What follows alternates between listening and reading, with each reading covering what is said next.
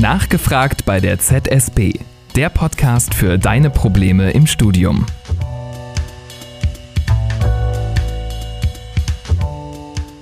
Willkommen zur heutigen Folge. Mein Name ist Johanne Burkhardt und wir sprechen heute über Studienorganisation mit Volker Koschelny von der Zentralen Studienberatung. Hallo Volker.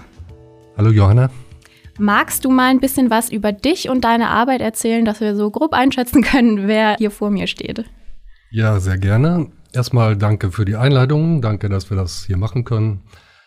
Ja, mein Name hast du schon gesagt. Ich bin Psychologe und psychologischer Berater und Studienberater. Also Studienberater sollte ganz oben stehen, denn ich arbeite bei der zentralen Studienberatung seit vielen Jahren schon, bin da einer der Berater äh, mit dem Schwerpunkt psychologische Beratung und deswegen sind wir heute hier, weil wir ja so die psychologischen Aspekte betrachten wollen. Genau, genauer gesagt, die ja, psychologischen Aspekte von Studienorganisation. Das ist ja, ja ein relativ abstrakter Begriff, Organisation. Klar muss man irgendwie im Studium auch hinbekommen. Ähm, wir wollen heute mal so ein bisschen aufdröseln, was sich dahinter versteckt, was man richtig und falsch machen kann bei der Studienorganisation. Und da haben wir so ein paar kleine Themenpunkte ja rausgearbeitet, die wir für ganz wichtig halten. Und ähm, wir haben auch auf Instagram eine Umfrage geschaltet, was euch zu dem Thema so interessiert und bewegt, was ihr da selbst für Tipps habt. Und ähm, ich fand, was am häufigsten so ein bisschen gekommen ist, sind so ein bisschen die Rahmenbedingungen. Ja, wie sieht mein Schreibtisch aus? Das ist ja gerade im äh, Corona-Semester auch ziemlich wichtig, weil man ja die meiste Zeit eigentlich bei sich zu Hause selbst am Schreibtisch ähm, aufhält. Und ähm, ja, da ist so die Lernumgebung eigentlich ja das naheliegendste erstmal. Genau, das ist so was sehr Konkretes schon, ne, wo man gut einsteigen kann. Zum Thema Studienorganisation. Ich, Studienorganisation würde ich sagen, ist ein Blick auf nicht auf das Was, was studiere ich und was muss ich lernen, der ganze Kram, sondern auf das Wie. Wie mache ich das? Wie gehe ich das an? Zum Beispiel, wie sieht mein Arbeitsumfeld aus? Wie sieht mein Schreibtisch aus? Oder arbeite ich überhaupt am Schreibtisch? Kann ich besser in der Bibliothek oder noch woanders arbeiten? Es lohnt sich da, sich vielleicht ein paar Gedanken drüber zu machen, weil das schon einen Einfluss darauf hat, wie wir dann mental auch funktionieren. Für die meisten Menschen ist es ganz gut, einen Ort zu haben, der getrennt ist von dem Ort, an dem wir sonst unsere Freizeit verbringen. Wenn es der Schreibtisch ist, wäre gut, wenn wir da nicht auch unseren Hobbys nachgehen, dafür vielleicht noch einen anderen Rahmen hätten. Es wäre gut natürlich so grundsätzliche Dinge, dass die richtigen Dinge da liegen, dass meine Arbeitsmaterialien in Reichweite sind, die sollten auch eine gute Struktur haben, die sollten auch ordentlich gegliederten eine Sortierstruktur, vielleicht Mappen haben mit, mit Register und so, dass ich Informationen gut sortieren kann. Und ich sollte mich da wohlfühlen. Also es sollte ein Ort sein, da darf ruhig auch ein Blumenstrauß stehen oder eine Tasse Tee. Damit es für mich auch ein Ort ist, den ich mit emotionalem Wohlbefinden verbinden kann. Du hast jetzt gesagt, es ist natürlich förderlich, wenn wir an einem Ort arbeiten, wo wir nicht unsere Freizeit verbringen oder äh, unseren Hobbys nachgehen. Ähm, ich spreche jetzt mal aus meinem eigenen Nähkästchen. Ich wohne in einer WG, da gibt es kein Wohnzimmer, da gibt es eine Küche mit einem Esstisch natürlich. Aber äh, ja, ich habe halt in meinem Zimmer einen Schreibtisch, da ähm, ist meine Freizeit sozusagen auch. Gerade gibt's ja auch nicht viel andere Freizeit außerhalb der eigenen vier. Hast du einen Tipp, ähm, wie ich, wenn ich sozusagen nur einen ja, Arbeitsplatz zu Hause habe, wie ich ähm, da Freizeit und Arbeit ein bisschen trennen kann? Klar, manchmal geht's nicht anders. Ne? Das, da muss man mit dem arbeiten, was möglich ist.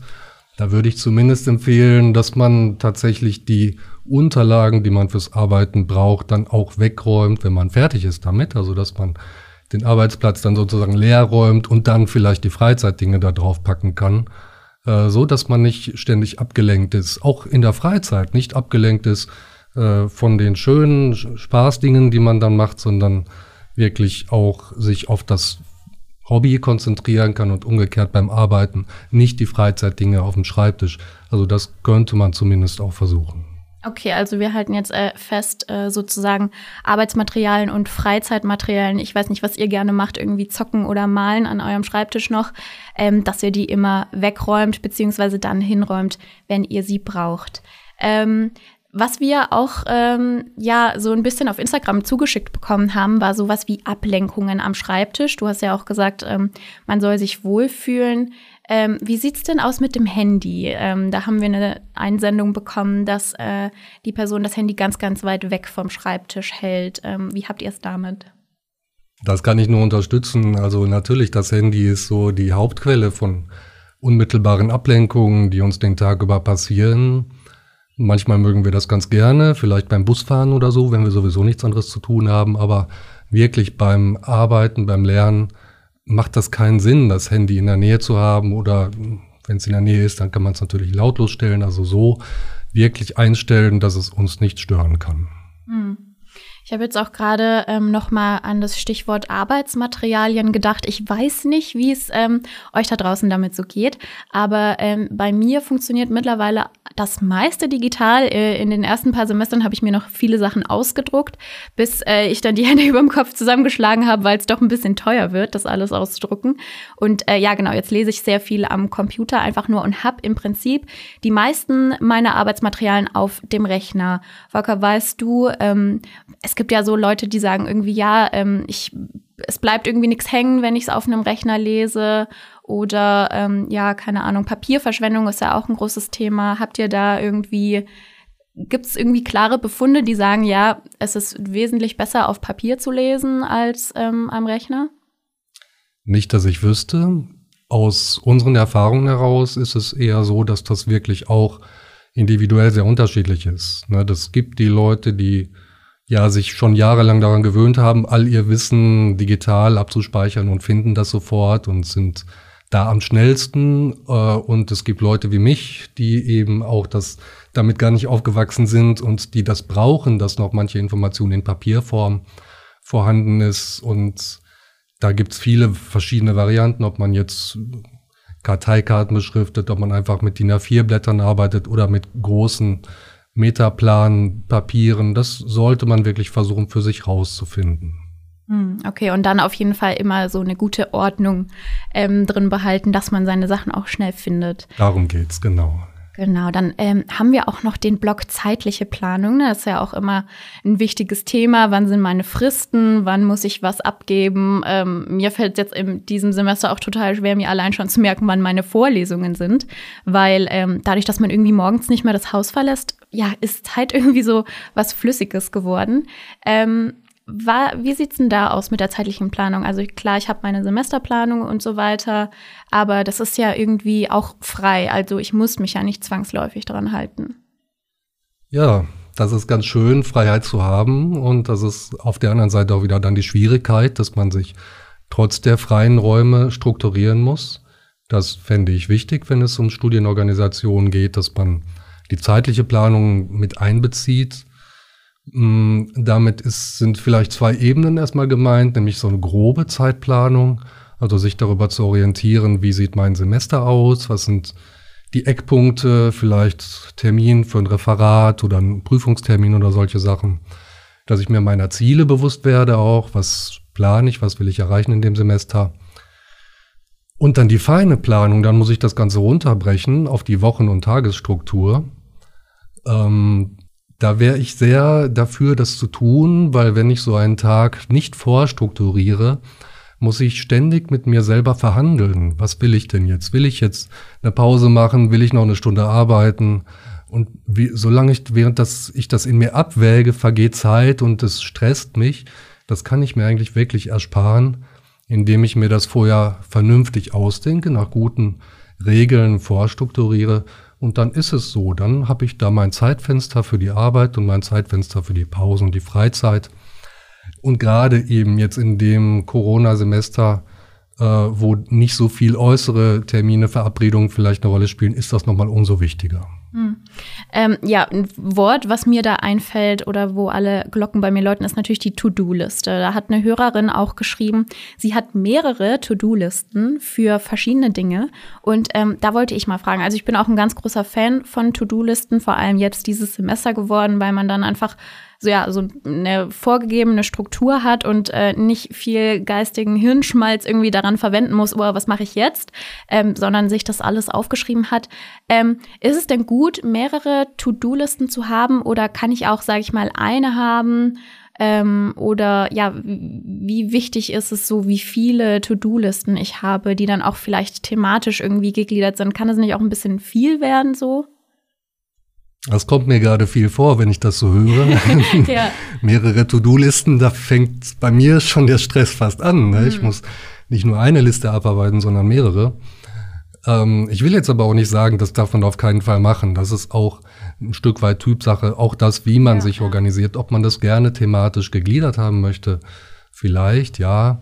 Aber meine Idee von der To-Do-Liste ist eher, dass da so ungefähr in einer Chronologie drinsteht, was ich der Reihe nach alles tue, zu verschiedenen Themen vielleicht, aber abgestuft danach, was ist jetzt als erstes dran, was kommt danach. Ähm, bei der To-Do-Liste, da hat uns die, die Psychologie so ein schönes Modell gegeben, genauer gesagt der amerikanische Präsident Eisenhower, auf den soll das Modell zurückgehen, das Eisenhower-Prinzip. Ich finde, das ist ganz gut nutzbar. Das besagt nämlich, dass man die vielen Aufgaben, die man hat, in verschiedene Kategorien einteilen kann und dass man unterscheiden sollte, ob jetzt eine Aufgabe dringend und wichtig ist, diese beiden Aspekte, ähm, also dringend, dringend im Sinne von der zeitlichen Komponente? Dringend? Genau, dringend heißt muss jetzt passieren. Mhm. Ich habe morgen einen Abgabetermin für die Hausarbeit und und möchte heute anfangen und möchte anfangen und mir ist die Note auch ja, wichtig, ja. ne? Und das ist dann dringend und wichtig und dann bin ich auch unter Druck und dann mhm. steht das ganz oben auf der To-Do-Liste. Es gibt aber auch Aufgaben, die sind zwar auch wichtig, also auch eben Abgabe einer Hausarbeit, aber wenn die erst in einem Monat ist, dann ist es jetzt noch nicht dringend. Mhm. Das ist eine andere Art von Aufgaben, aber Eisenhower schlägt vor, ähm, dass wir diesen Aufgaben auch Zeit widmen und zwar auch regelmäßig. Das muss jetzt nicht der größte Zeitraum sein, dem wir uns äh, widmen für diese Aufgaben. Aber wenn wir regelmäßig ein Paket Zeit oder ein Zeitfenster für nicht dringende, aber wichtige Aufgaben reservieren, dann werden die eben auch nicht dringend und dann geraten wir nicht irgendwann unter Druck, wo es uns dann nicht mehr gut geht. Ist es dann vergleichbar mit Aufschieben, wenn wir dem sozusagen auch keine, keine Zeit widmen? Also ich kenne das ja. auch, ähm, das äh, resoniert gerade sehr gut mit mir, wenn man ähm, ja sagt, ja, da habe ich ja noch ein bisschen Zeit, äh, irgendwas anderes ist gerade viel dringlicher und die Zeit läuft ja irgendwann schon aus. Also ich finde das schon sinnvoll, dass man sich dem ein bisschen widmet. Richtig, das ist eben Planung, ne? dass man weiß, ähm, diese Aufgabe, die mich jetzt noch nicht stresst, die aber gemacht werden muss, wenn ich es jetzt hinkriege, die in meinen Plan einzubeziehen, dann habe ich die Kontrolle, dann kann ich mhm. wirklich kontrollieren, wie viel Ressourcen stecke ich da rein, wie gut soll es werden und ich habe dann keinen Stress zum Ende hin. Ja, und sonst ist es Aufschieben, ne, das kennen wir auch alle. Für manche ist es ein größeres, für manche ein kleineres Problem, aber es führt eben dazu, dass wir unter Stress geraten und unter Stress funktionieren wir nicht mehr so gut. Mhm. Ich glaube, ja, Aufschieben ähm, ist für viele bestimmt auch nochmal ein ganz, ganz großes Thema, dem wir vielleicht sogar eine eigene Folge widmen können. Ähm, jetzt haben wir To-Do-Listen, die beschäftigen sich mit der Arbeit. Ähm, es gibt ja aber auch noch Freizeit im Leben, man mag es kaum glauben. Ähm, und die altbekannte Work-Life-Balance, von der wir auch schon in der letzten Folge so ein bisschen gesprochen haben, wie schaffe ich das denn? Weil äh, es verschwimmt gerade alles so viel miteinander. Ich bin zu Hause, wo meine Freizeit ist. Ich bin zu Hause, wo ich arbeite. Ich kann auch nicht mehr wirklich rausgehen, um Freizeit zu haben, weil es ja wenig, äh, sag ich mal, Studi-Freizeitangebote gibt. Unisport ist flach, die Bars sind zu, mit Freunden kann ich mich nicht mehr so gut treffen. Wie kriege ich da eine Work-Life-Balance hin in meinem Alltag? Genau, erstmal finde ich es wichtig zu sehen, ich muss sie trotzdem hinkriegen.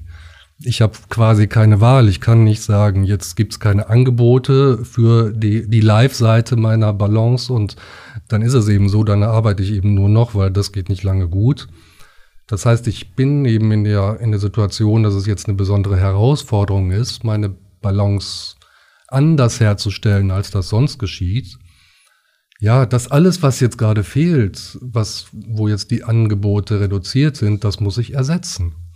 Da muss ich für ganz mich aktiv dann. Ganz aktiv, ne? Das ist wirklich eine Aufgabe, die wir alle haben. ähm, dass wir gucken, wie kann ich zum Beispiel den Sport, den ich jetzt nicht machen kann, wenn ich zum Hochschulsport normalerweise einmal in der Woche gehe zum Volleyball spielen, äh, dann brauche ich aber anderen Sport. Ne? Dann muss ich mir überlegen, ist es für mich denkbar, jetzt zu, zu joggen, ne? das einfach um eine andere Art von Bewegung zu haben. Ähm, oder irgendwas, was ich eben auch für mich alleine oder im, mit mehr Abstand mit anderen machen könnte. Ähm, gut, jetzt haben wir es auch noch kalt und dunkel, mhm. die Winterjahreszeit. Yeah. Da muss man noch mal gucken. Das ist schon nicht mehr ganz so hell. Ja, ne, was kann ich vielleicht auch zu Hause tatsächlich machen? Also klar, Hobbys, ne, die kann ich dann manchmal auch zu Hause gut machen. Vielleicht auch mal was Neues ausprobieren. Genau, daran habe ich nämlich auch gedacht. Vielleicht ist es auch eine schöne Gelegenheit für neue Hobbys. Ich habe äh, vor, ich glaube, drei Monaten angefangen mit Aquarellmalen und war genau. gestern im Bösner und eine ganz neue Welt hat sich für mich aufgetan. Ähm, wie findet man denn neue Hobbys? Vielleicht finden die Hobbys einen selber okay. von sich aus.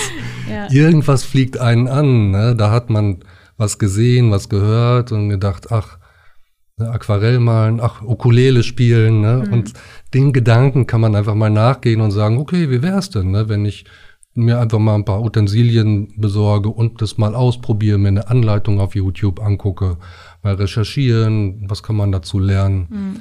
Ich glaube, man kann da gut mal in sich gehen und sein, seine eigenen Intu Intuitionen finden.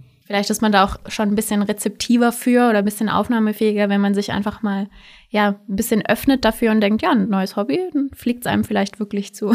genau. Und man kann es ja auch ausprobieren. Man muss ja jetzt sich nicht festlegen und mhm. ist dann gezwungen, das immer zu machen, sondern ja, wenn es dann nicht so toll ist, kann man sich, kann man was anderes ausprobieren. Und vielleicht ist das jetzt eine Chance in der Zeit, dass man mal experimentiert mit Dingen, die man schon immer in der Freizeit machen wollte, aber wo es, wo, was nie reingepasst hat.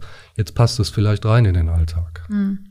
Das ist ja auch sehr wichtig, ähm, Hobbys und sozusagen Freizeitaktivitäten zu haben, die mir gut tun. Dann kann ich mich ja auch irgendwie besser auf die Arbeit konzentrieren, wenn ich so einen Ausgleich habe, oder? Absolut. Mhm. Ja, das ist nicht nur, damit es uns gut geht. Das ist natürlich das Wichtigste und es soll uns ja gut gehen.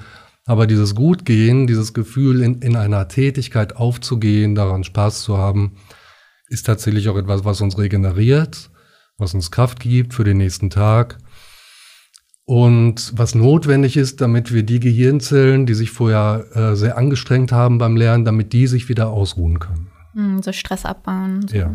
Mm. Jetzt haben wir ja vorher ganz kurz über ähm, diese äh, To-Do-Listen gesprochen, die äh, ja mehrere To-Do-Listen für viele Themen. Ähm, wie sieht's denn aus? Kann ich überplanen oder zu viel organisieren? Ähm?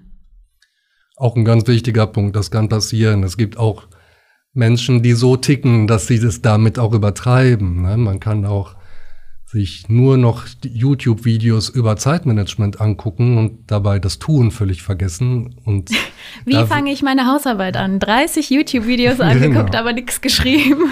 Ja, und da würde ich sehr vorwarnen. Also, ne, das sollte nicht Selbstzweck sein. Das soll nicht äh, Mittel sein, um aufzuschieben, sondern wirklich ähm, einen, einen Rahmen, einen strukturellen Rahmen geben. Den kann man auch nochmal verändern. Den kann man anpassen, wenn man merkt, es, äh, so funktioniere ich doch nicht, es müsste anders gehen. Aber dann muss man auch ins Tun kommen. Mhm. Also sozusagen den Absprung irgendwie schaffen. Ja. Ist ja bestimmt auch eine Übungssache so oder eine Gewohnheitssache wahrscheinlich. Es hat sehr viel mit Gewohnheiten mhm. zu tun. Also auch die Gewohnheit von einem Zustand in den anderen zu gehen, vom Entspannungszustand in den Aktivitätszustand und umgekehrt in den Freizeitzustand. Man kann sich da was gute Gewohnheiten zulegen, mit denen einem das leichter fällt. Und aufschieben ist eben eine Gewohnheit, mit der wir es mhm. uns unnötig schwer machen. Ja, ich habe auch, also wir haben jetzt mittlerweile für die nicht erst dieses Jahr schon das zweite Online-Semester. Und ich habe gemerkt, ich äh, konnte mich im ersten total schlecht konzentrieren. Mittlerweile läuft es besser. Ähm, und ich glaube, das Wichtige war dabei sozusagen nicht aufhören, es zu versuchen. Also nicht die Frustration irgendwie zu groß werden zu lassen und sagen, okay, das ist einfach ein großer Mist, ähm, sondern sich selber immer wieder die Chance geben, es besser zu machen und sich nicht vom Handy ablenken zu lassen oder nicht äh, mal einen neuen Tab neben dem Zoom öffnen und dann irgendwas rumgoogeln mhm. oder so. Ähm, dass, dass man sich ja ein bisschen nett zu sich selber ist und ähm, sich nicht irgendwie ja als ein Lost Cause ähm, gleich abtut. Ja, dann planen, äh, haben wir gesagt, ist wichtig. Kann ich ja sagen, ja gut, ähm, ich habe in einem Monat, äh, muss ich eine Hausarbeit abgeben, stimmt zwar nicht, aber mal angenommen, ich ähm, schreibe jetzt jeden Tag sechs Stunden dran oder so und vergesse dabei alles andere. Das ist ja, also ich muss ja viele Dinge beachten, so beim Planen. Ja, und man kann auch viel falsch machen mhm. beim Planen. Zum Beispiel ein Fehler, wie du jetzt gerade schon so angedeutet hast, den viele machen, ist, dass man einfach zu optimistisch plant. Klar, sechs Stunden äh, straight zu arbeiten pro Tag hört sich gut an, wollen wir gerne, können wir auch an manchen guten Tagen. Mhm. Ich will gar nicht sagen, dass es nicht möglich ist. Nur wenn wir das so planen, das mache ich jetzt jeden Tag, bis die Hausarbeit fertig ist, dann vergessen wir. Dann können wir ja nur scheitern eigentlich. Dann können wir nur scheitern. Ne? Wir vergessen, dass das Leben so nicht funktioniert. Ne? Wir sind nicht jeden Tag voll leistungsfähig. Es kommt immer mal was dazwischen, es geht was schief. Ne? Vielleicht hat das Fahrrad einen Platten oder der Laptop funktioniert nicht richtig. Oder, oder, oder. Und das muss ich mit einplanen in, in meine Pläne. Da, da müssen Pufferzeiten für eingebaut sein. Und naja, ich, es hört sich nicht so populär an, aber ich behaupte mal, es ist gut, wenn wir pessimistisch planen. okay, was verstehst ja? du darunter? Also ein pessimistischer Plan ist die Überlegung, was schaffe ich denn so Pi mal Daumen, wenn ich davon ausgehe, dass eben Dinge schiefgehen, ne? dass ich das mit einbauen muss, dass es irgendwo hakt, wie das im Leben so ist. Und das, was ich dann schaffe, das ist der pessimistische Plan. Ich kann diesen Plan ja übererfüllen. Das ist ja nicht verboten, mhm. dass ich mehr mache, ne, weil doch nichts schief geht, weil doch ein guter Tag ist und ich gedacht habe, vielleicht äh, kann ich doch keine sechs Stunden schaffen und dann habe ich den Plan übererfüllt.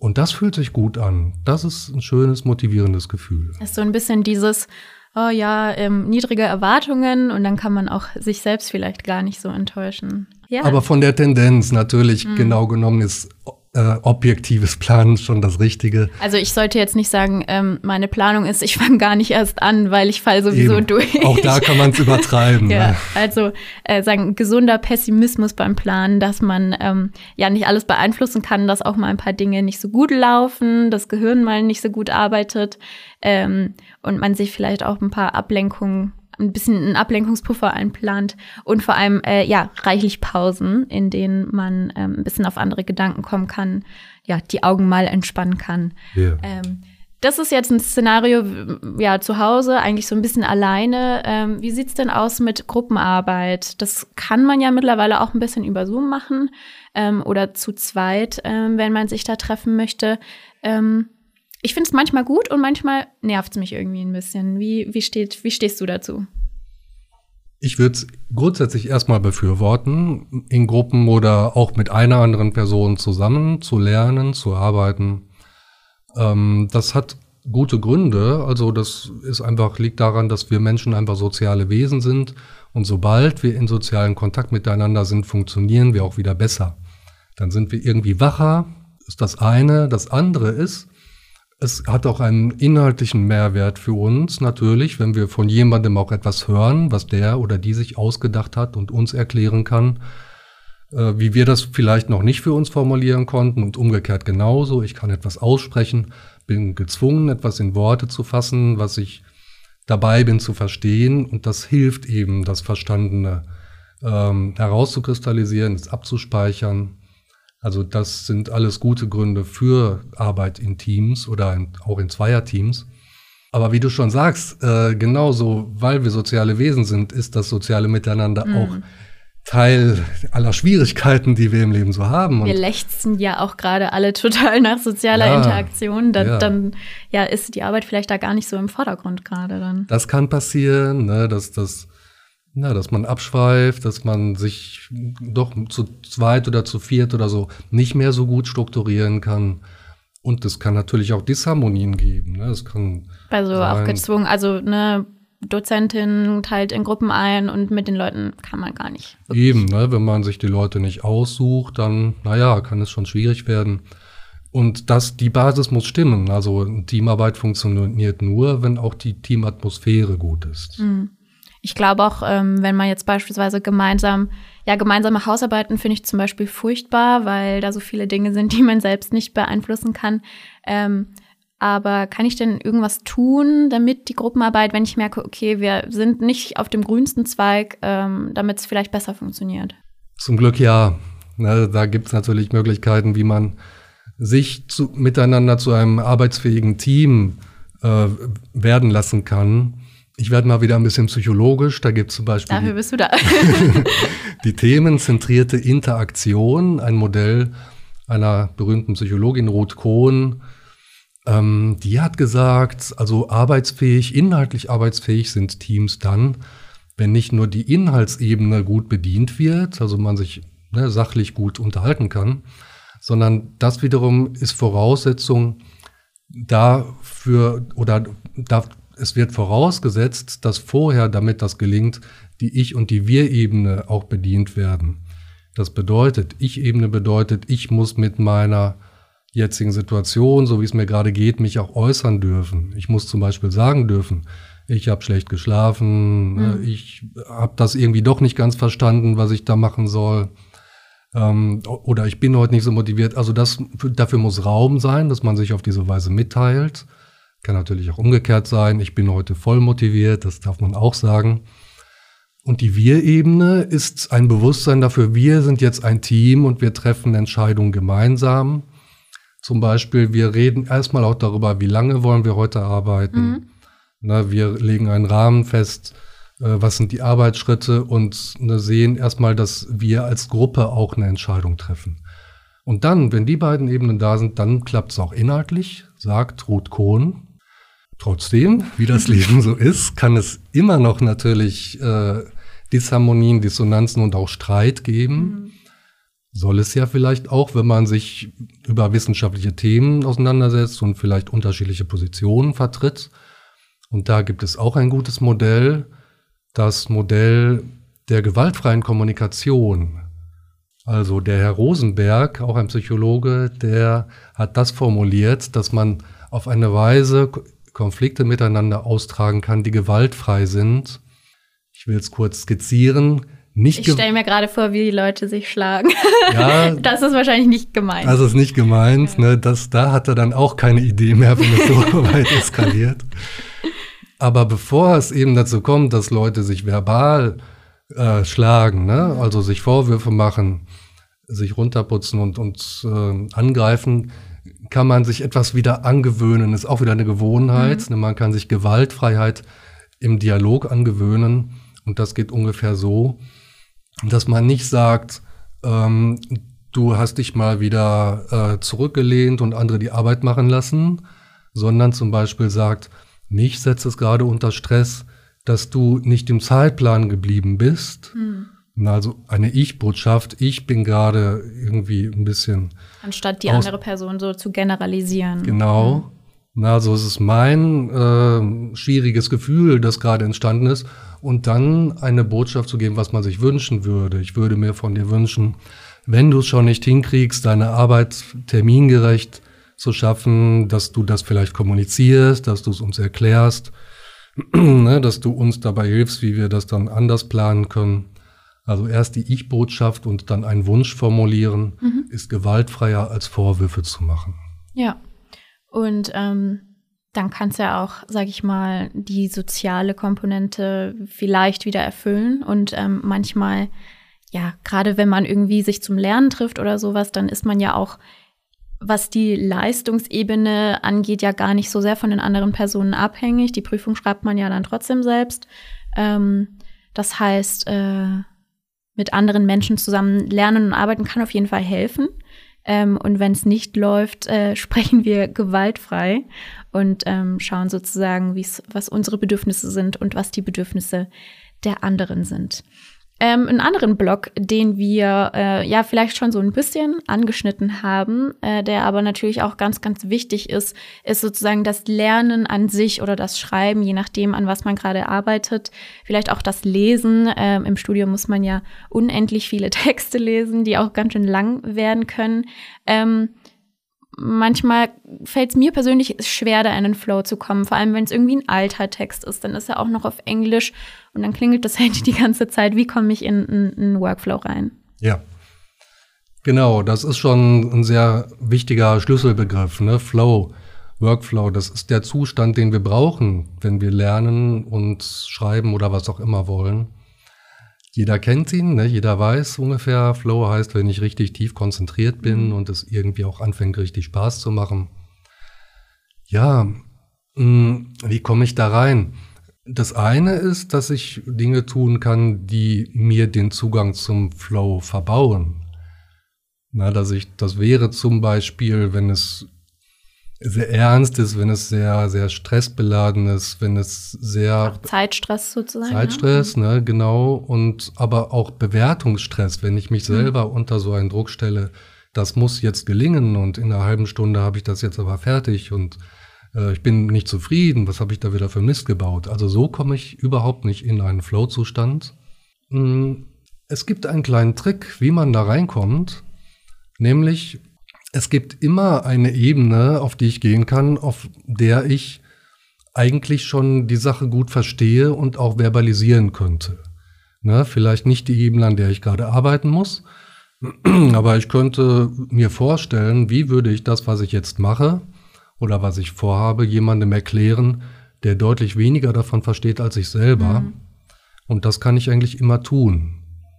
Und wenn wir das tun, wenn wir jemandem etwas erklären, selbst wenn es erstmal nur eine fantasierte Person ist, dann kommen wir schon in einen leichten Flow. Mhm. Dann, ne, dann nehmen wir unsere Gedächtnisinhalte und basteln die zusammen und formen die in Wörter. Und Flow entsteht dadurch, dass was funktioniert. Und das funktioniert dann bei uns. Und wenn wir das haben, wenn wir erstmal auf einer Ebene darüber reden können oder denken können, dann können wir gucken, kann ich jetzt einen Schritt weiter gehen? Was sind jetzt die offenen Fragen, die ich jetzt als nächstes klären möchte? Und dann pendel ich immer so ein bisschen hin und her zwischen dem, was ich schon verstanden habe mhm. und dem, was ich noch nicht so ganz verstehe. Und dieses Pendeln, das ist eigentlich das Flow. Hm. Also kann es auch sozusagen, wenn wir jetzt nochmal an unsere Gruppenarbeit denken, vielleicht auch helfen, wenn wir jetzt beispielsweise einen Text lesen und ähm, der Person dann sagen, also ich habe diesen Abschnitt jetzt so und so verstanden. Ja. Und uns dann so darüber unterhalten. Ja. Weil wir das ja auch dann sozusagen immer wieder reproduzieren, das, was wir ja. gerade diese sogenannten redundanten Dinge, ne? also mhm. ruhig mal was aussprechen und, und wieder durchdenken, was wir schon verstanden haben, weil das ist die Basis für das, was wir darauf aufbauen müssen. Mhm. Das heißt ja auch sozusagen, dass wir uns ein bisschen ja indirekt dafür loben, beziehungsweise auch zeigen, okay, das wissen wir schon ähm, und äh, nicht die ganze Zeit drauf schauen, oh, aber da gibt es noch ganz viel, was ich noch gar nicht weiß und noch gar nicht verstanden habe. Ja, diese zwei Perspektiven gibt es ja. Ne? Was weiß ich schon alles und was sind meine Lücken? Beide Perspektiven haben ihre Berechtigung. Nur die, mit der es uns gut geht und mit der wir wieder gut arbeiten können, ist die Perspektive, ich gucke auf das, was ich schon alles geleistet habe, was ich heute neu begriffen habe und fühle mich damit auch wohl. Das ist erlaubt und das ist notwendig, um dann auch wieder die harten Nüsse zu knacken. Mhm. Wir haben auf Instagram auch eine Zusendung bekommen, dass eine Person Druck braucht, um in einen Flow zu bekommen, äh, um in einen Flow zu kommen. Und die Frage dazu, ob das gesund ist. Also ich kann mir vorstellen, natürlich, wir haben ja vorher auch beim Eisenhower-Prinzip über die Dringlichkeit gesprochen, dass das natürlich auch ja motivierend sein kann, wenn ähm, ein gewisser Druck da ist. Ist ist ein gewisser Druck denn gut oder ist Druck per se total schlecht? Also die, das ist eine sehr wichtige, aber auch unheimlich schwierige Frage. ähm, und das ist eine Frage, die eben auch, glaube ich, wirklich jeden Studenten betrifft, mit dem ich bisher gesprochen habe. Und ich glaube, jeden Menschen in unserer Kultur. Ich denke, meine Idee ist, wir haben alle in unserer Sozialisation so ein bisschen gelernt, uns durch Druck, teilweise auch durch Kritik selber zu motivieren. Wir mhm. sind oft so motiviert worden. Zumindest hat man es versucht und es funktioniert auch ein Stück weit, wenn wir selber mh, hm, kritisch mit uns sind und uns vielleicht auch klar machen, wie ernst die Lage ist und wie was Schlimmes passiert, wenn wir es nicht hinkriegen. Dann pusht unser Körper natürlich und, und wir haben Energie. Das ist Adrenalin und Cortisol, das setzt uns unter Energie. Das ist aber keine Energie, die langfristig gut und gesund für uns ist. Mhm. Und ich glaube, daher kommt dieses ich nenne es wirklich mal Missverständnis, dass wir mit diesem Druck gut funktionieren. Ja, wir funktionieren gut für eine kurze Weile und danach brauchen wir eine andere Art, wie wir uns motivieren. Ne? Wir können nicht dauernd uns durch Druck selber motivieren, weil diesen, diesen Druck, den halten wir nicht lange aus, dann wären wir erschöpft, dann wären wir unzufrieden. Ist vielleicht auch gar nicht so nachhaltig dann? Eben, es ist kein, keine nachhaltige Motivation. Mhm.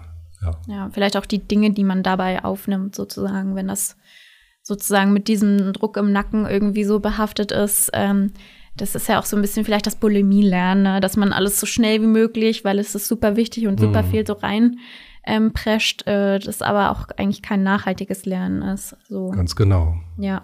Ja, ich glaube, das ist, wie du selber sagst, ein großes Missverständnis. So, ich glaube, da ist es vielleicht auch wichtig, wenn man so ein bisschen akzeptieren, also auch das eigene, ja, Scheitern ist so ein großes Wort, aber so die eigene Unkonzentriertheit, ja, die eigene, okay, heute bin ich einfach nicht so fit, ich habe vielleicht nicht gut geschlafen, da mit sich selber so ein bisschen netter ist und ja. anerkennt, äh, ja. wenn, ja, wenn Dinge nicht, nicht so gut laufen, aber das auch okay ist. Also ist völlig, ja, normal und menschlich ist, wenn, ähm, wenn wir sind ja keine Maschinen, ne? Ähm, die hier. Und wenn wir, wenn wir uns das angewöhnen, netter, freundlicher zu uns zu sein, können wir tatsächlich auch vielleicht nicht unmittelbar, aber so nach einer Weile die Erfahrung machen, dann funktionieren wir tatsächlich besser. Mhm. Ne, dann sind wir konzentrierter und aufnahmefähiger und dann können wir neue Gewohnheiten ausbilden, so mit uns umzugehen. Ja, ja. Ja, das ähm, ein großer Appell an alle, mhm. ein bisschen netter mit sich selbst zu sein. Ähm, dann es ja auch so, wir haben vorher schon ein bisschen über ähm, Karteikarten gesprochen und so sage ich mal ein bisschen ja spannendere Lernmethoden, ähm, wie man sich vielleicht Sachen gut merken kann. Gerade die im Bachelor, im Grundstudium werden ja noch ganz viele so auch ein bisschen auswendig lernen, Klausuren vielleicht schreiben. Ähm, hast du da mal ein paar konkrete Tipps?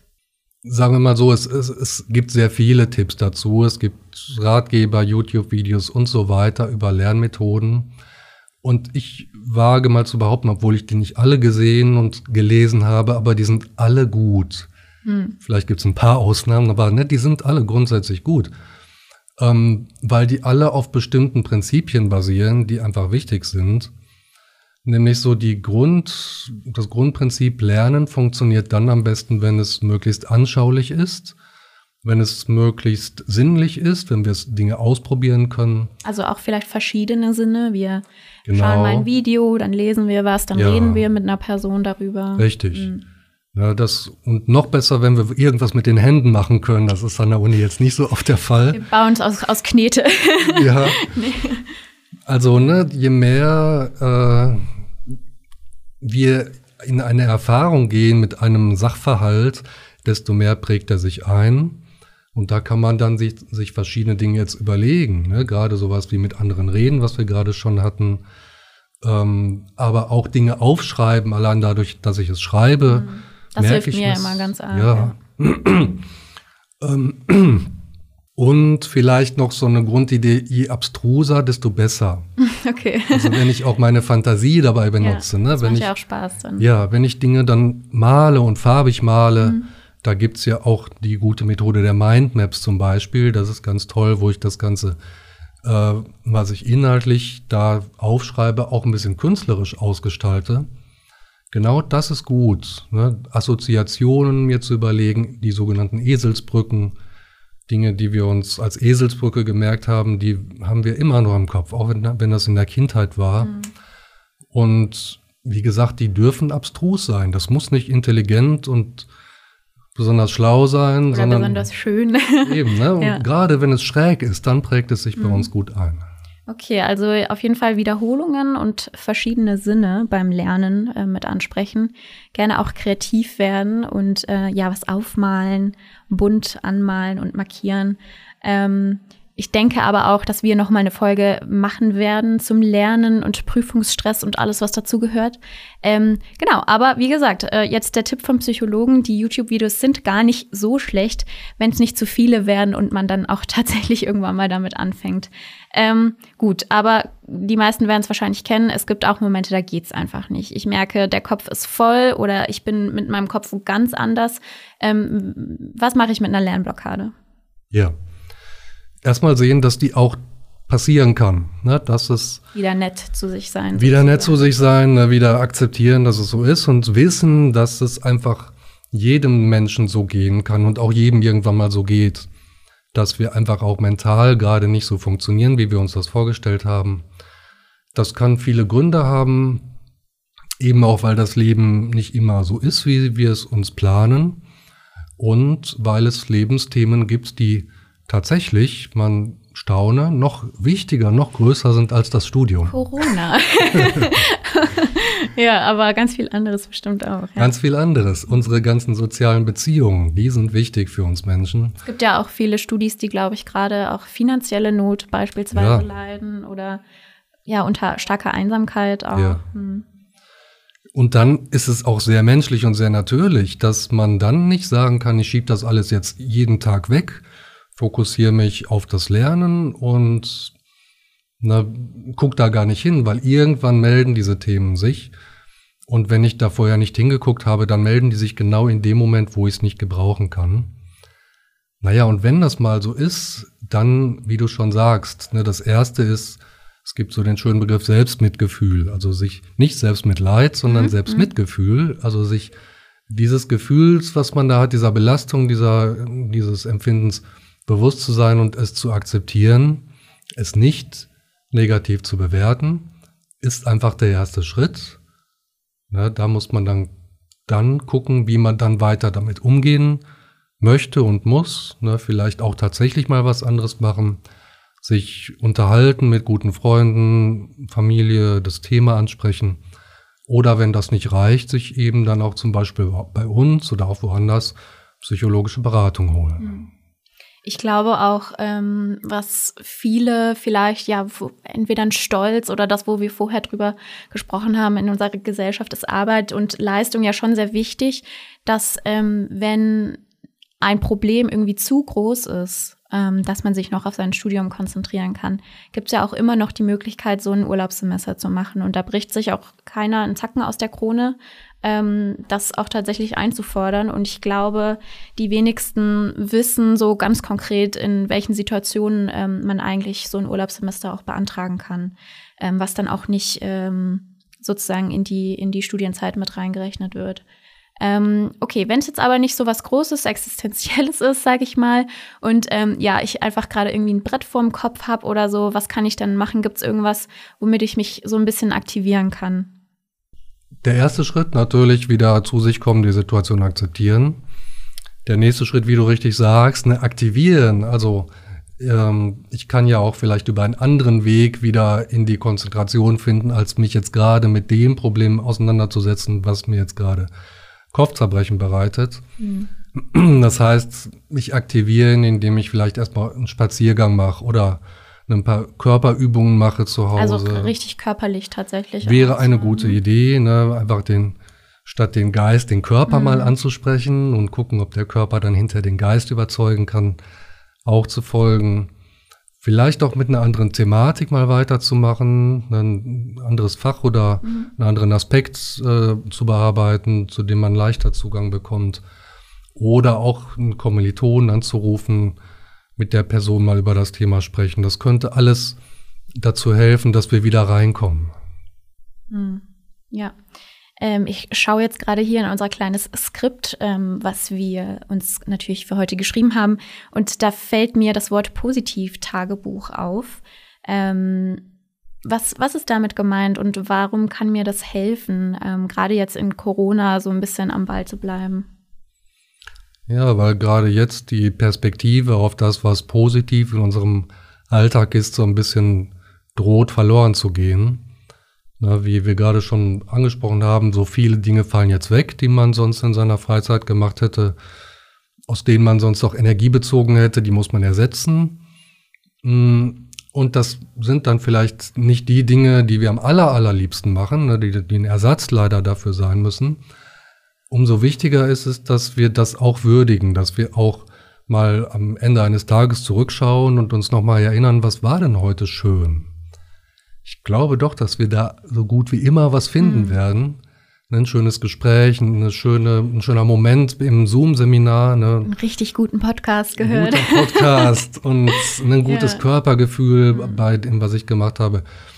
Und ja, diese Dinge wirken doppelt und dreifach, wenn wir uns ihrer bewusst sind. Mhm. Ne? Nicht nur machen, sondern auch hinterher daran erinnern, ach ja, das war ein guter Moment.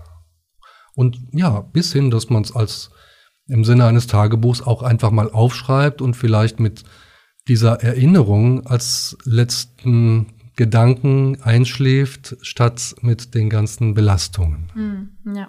Und ich finde es da auch nochmal ganz wichtig, ähm, dass man, also ich schreibe sehr viel Tagebuch, ähm, dass man auch alle Dinge aus dem Kopf bekommt, die vielleicht auch schlecht waren. Und wenn man dann noch eine To-Do-Liste für den nächsten Tag hat, dann ist sozusagen auch aus dem Kopf, an was man für morgen theoretisch noch alles denken muss, muss man dann aber gar nicht mehr, weil man hat es ja aufgeschrieben. Ähm, so, jetzt ist es natürlich aber auch so, ähm, wir kommen langsam zu, zum Ende, aber ähm, für manche ist es vielleicht noch, ja, sag ich mal, ein größeres Problem, sich im Studium zu organisieren. Und ähm, ihr von der ZSB bietet ja da auch ähm, ganz, ja, sag ich mal, aktive Hilfe an. So. Ganz genau. Das betrifft viele Menschen, viele Studierende und so viele, dass es sich als sinnvoll er, erwiesen hat, dafür eine eigene Beratungsstelle ins Leben zu rufen, die es natürlich schon viele Jahrzehnte gibt. Und mit solchen Themen kommen eben auch sehr, sehr viele Studierende zu uns. Und wir haben ein Angebot, verschiedene Angebote für solche Anliegen von Einzelberatungen, die man jederzeit bei uns bekommen kann. Das heißt so ein einzelner Termin einfach? Genau, einzelner Termin mit einer Beraterin, einem Berater, wo wir genug Zeit haben, eine Dreiviertelstunde ungefähr, um die persönlichen Themen zu besprechen. Ähm, Im Moment nur digital, ne, mhm. Video oder Telefon, aber prinzipiell natürlich auch persönlich. Wir bieten auch äh, Gruppen an, Workshops, Seminare zu solchen Themen zu alles, was sich um Studienorganisation herumrankt, auch äh, angstbesetzte Dinge, was vielleicht später nochmal angesprochen wird in einem anderen Podcast, Prüfungsangst, aber eben auch Lernmethoden, Zeitmanagement, Entspannung, Work-Life-Balance, also alles das kann man bei uns auch in einem Gruppensetting mit anderen Studenten erfahren und lernen und ausprobieren. Und dann ist es ja auch schön, so ein bisschen von den Erfahrungen der anderen Studis ein bisschen, ja, auch mitzulernen oder genau. auch einfach zu merken, so man ist nicht alleine damit.